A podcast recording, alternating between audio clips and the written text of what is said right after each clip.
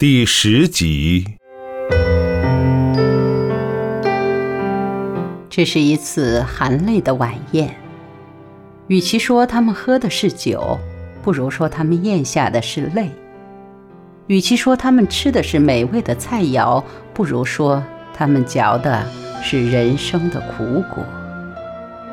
佳佳睡着了，圆圆上邻家看电视去了。刘学尧举起酒杯，望着杯中的酒，感慨万端地说：“人生，人生，人生真是难以预料啊！我父亲是个医生，古文底子很厚。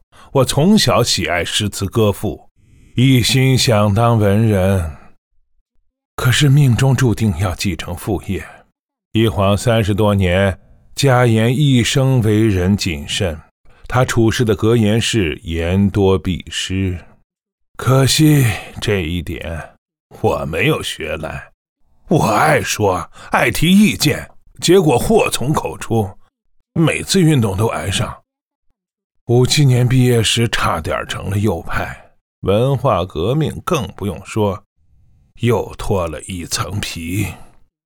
我是个中国人。不敢说有多么高的政治觉悟，可总还是爱国的。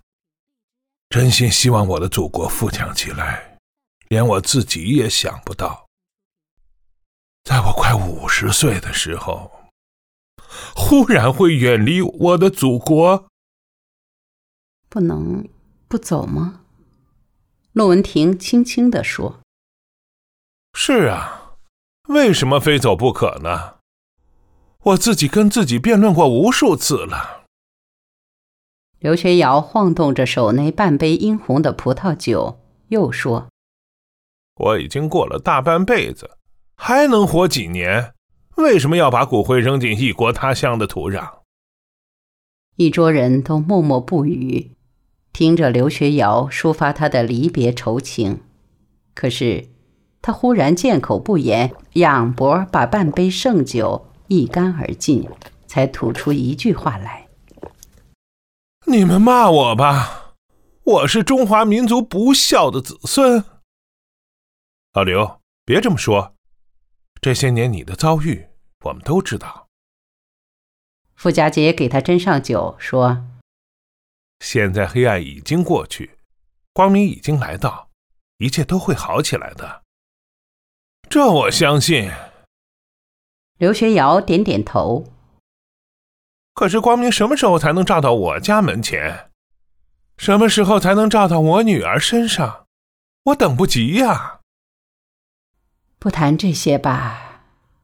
陆文婷猜想到刘学尧非要出国不可的理由，可能是为了他那唯一的女儿，觉得不便深谈，便岔开话说：“我从来不喝酒，亚芬和你要走了，今天。”我要敬你们一杯。不，应该我敬你一杯。刘学尧按住酒杯说：“你是我们医院的支柱，是中华医学的新秀。”你喝醉了，陆文婷笑道：“不，我没有醉。”半天没有开口的江亚芬也举杯说道。我诚心诚意的为文婷干一杯，为了我们二十多年的友谊，也为了未来的眼科专家。哎呀，你们这是干嘛？我算什么呀？陆文婷连连摆手说：“算什么？”刘学尧真有点醉似的，愤愤地说。像你这样身居陋室、任劳任怨、不计名位、不计报酬、一心苦干的大夫，真可以说是孺子牛，吃的是草，挤的是奶。这是鲁迅先生的话，对不对？傅家杰。傅家杰默默的独自喝着酒，点了点头。这样的人太多了，又不是我一个。陆文婷仍笑着说。正因为这样，我们的民族才是伟大的民族。刘学尧又喝了一杯。江亚芬望着熟睡在床上的佳佳，不无伤感的叹道：“就是嘛，宁肯耽误自己孩子的病，也不肯误了给别人治病。刘学尧站起来，给所有人斟满酒，说道：“这就是宁肯牺牲自己，也要普救天下。”你们今天怎么回事？专门抬我？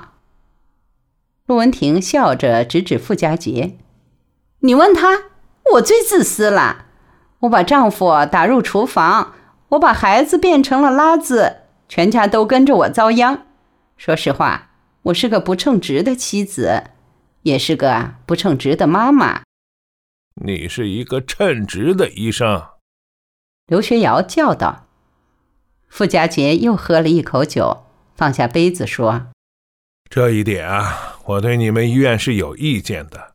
大夫也有家，也有孩子，大夫的孩子也会生病，为什么从来没人关心过？老傅啊！刘学尧打断他的话，叫了起来：“如果我是赵院长，我首先给你发勋章，还要给圆圆、佳佳发勋章，是你们做出了牺牲。”才使我们医院有了这么好的大夫。傅家杰抢过话说：“我不求勋章，也不要表扬，我只希望你们医院了解，做一个大夫的爱人是多么不容易。且不说巡回医疗、抗灾救灾，一声令下，抬腿就走，家里一摊全撂下不管，就连平常手术台上下来，踏进家门，精疲力尽。”做饭连手都抬不起来，试问这种情况下，我不进厨房谁进厨房？说来真要感谢文化革命，给了我那么多时间，把我也练出来了。亚芬早就说要给你摘掉书呆子的帽子。刘学尧拍拍他的肩膀，笑道：“现在你是既能研究上天的尖端技术，又能深入厨房拳打脚踢。”简直是一代共产主义新人在成长。谁说文化革命成绩不是主要的？傅家杰平日不沾酒，今天喝了一点儿，脸就红了。他拉着刘学尧的袖口，笑道：“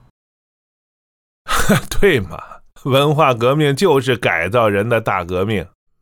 那几年，我不就被改造成家庭妇男了吗？不信，你们问文婷，我什么不干。”什么不会？陆文婷听着这些含泪的笑谈，心里很苦。她不能制止他们。此时此刻，好像也只有这种过去的笑话，才能冲淡离愁。见傅家杰含笑看着自己，只好勉强笑道：“ 什么都会，就是不会纳鞋底儿。不然，圆圆就不会老嚷着买球鞋啦。”这就是你的苛求了，刘学尧一本正经地说：“傅家姐改造的再彻底，也不能像农村老太太那样纳着鞋底到处转呢。要不是粉碎了四人帮，说不定我还真拿着鞋底到研究所批判大会上纳去。你们想，那种情况继续下去，科学技术知识通通打倒，不就剩下纳鞋底了吗？”然而，这样伤心的笑谈又能持续多久呢？他们谈到粉碎四人帮，谈到科学的春天的到来，谈到臭老九变成了穷老三，谈到中年干部的疾苦，空气又沉闷起来。老刘，你认识的人多，唉，可惜你要走了。傅家杰又打起精神，拍着刘学尧的肩膀说。听说当保姆收入颇高，我真想托你们打听一下，谁家要雇男保姆？我走了不要紧。刘学尧也拍着傅家杰的手说：“现在出了一张市场报，等待聘广告，你可以试一试。”哈，那太好了。傅家杰推了推宽边眼镜，嘻嘻哈哈地说。本人大学毕业，精通两门外国语，擅长烹调蒸煮、缝纫洗涤，兼做男女粗细各种杂活。体格健壮，性格温和，勤劳勇敢，任劳任怨。最后一条，报仇面议。哈哈哈！哈哈！蒋亚芬默默地坐在一旁，不举杯，不动筷，看他们笑，自己也想笑，可是笑不出来。